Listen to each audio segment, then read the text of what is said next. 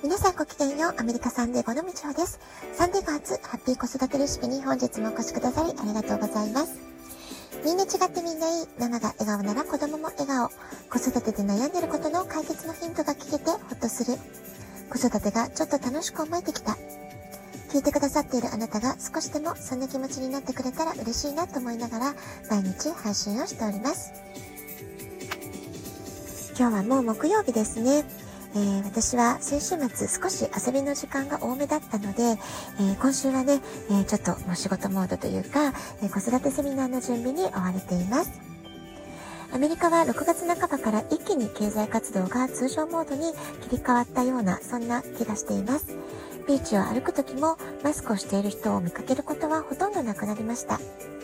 レストランにも人が溢れていて、夏のバケーションタイムを、え多くの方々が楽しんでいる。まあ、そういったね、風景をたくさん見るのはとても幸せな気持ちになります。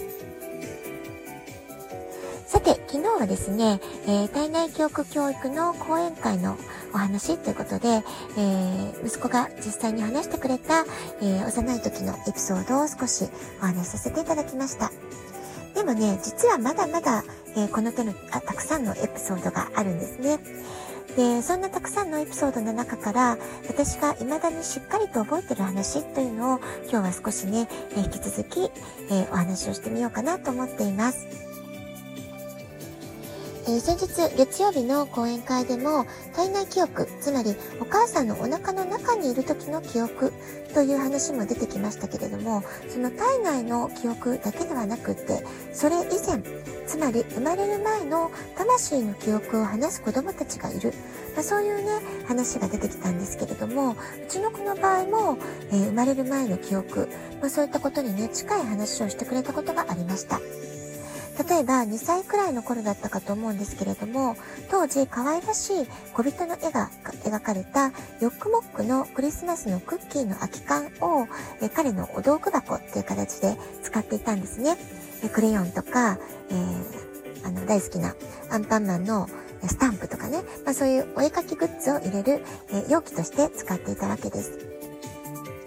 で、2歳、3歳の頃っていうのは、絵を描くのがすごく大好きだったので、えいつも通り自分の小さな机に向かって、一生懸命ね、何か絵を描いていたんです。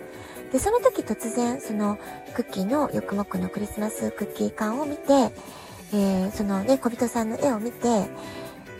マミー、僕、お空の上にいた時、こんな感じのところにいたっていうことをね、本当に突然ですよ。小人の絵を指さして言ったことがあって、その時もね、え、生まれる前ここにいたってどういうこと？って、ちょっとね、びっくりしたことがありました。それから東京で生活をしていた頃なので、多分ね、幼稚園に通ってる5歳ぐらいの頃の話だったと思うんですけれども、えー、毎日ね、毎晩のように、まあ、息子に寝る前に読み聞かせをしたり、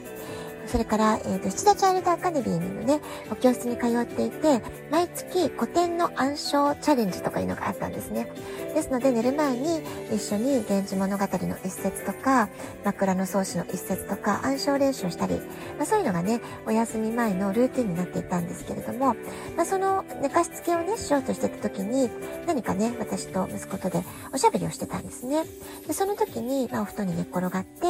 えー、なんか話してたってそういう情景だったんですですけども、まあ、その時に息子が、ねえ、マミー知ってる？死んだ人が行くお部屋と赤ちゃんが生まれるのを待ってるお部屋は繋がっているんだよ。っていうことをね、これもまたかなり唐突だったんですけれども、大真面目な顔で話してくれたことがありました。えー、当時私はとても大切な友人を脳腫瘍という病気で亡くした後、まあね、もう2年ぐらいは経っていましたけれども、まあ、すごくね、私の人生の中でも、えー、かなりショッキングというか、えー、インパクトの強い悲しい出来事だったんですね。で、その後ですね、やはり息子が通っていた幼児教室の、えー、本棚で見つけた本だったんですけれども、生きがいの創造、生まれ変わりの科学が人生を変えるというね、生きがいシリーズと呼ばれる本があるんですけれども、飯田文子先生の生きがいシリーズの本。このシリーズをね、すごく熱心に読んでいた頃だったんです。ですから、魂が永遠の命であるということ、あるいは輪廻転生のことなど、まあ、いわゆるね、スピリチュアルと言われるような精神世界の本、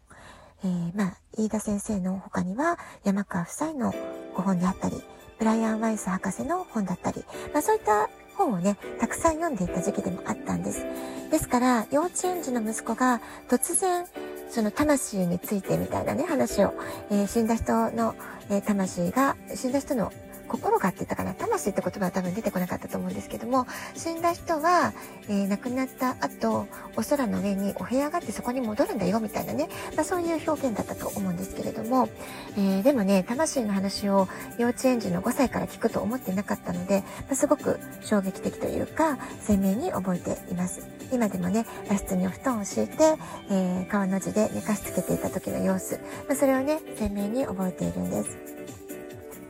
それから、えー、再びサンデーゴに戻ってきて、8歳くらいの頃、随分ね、詳細な絵を描けるようになってきた。そういうね、8歳、9歳ぐらいだったと思うんですけれども、またね、突然熱心に飛行機の中の詳細な絵を描き出したある夕方の出来事がありました。で、その飛行機はやはりね、えー、昨日のエピソードで話したと思うんですけれども、2、3歳の時描いてくれた飛行機と同じで、僕が生まれる時にここにやってくるために乗ってきた飛行機である。まあ、そういう説明はね、全く8歳、9歳になっても同じ説明だったんですね。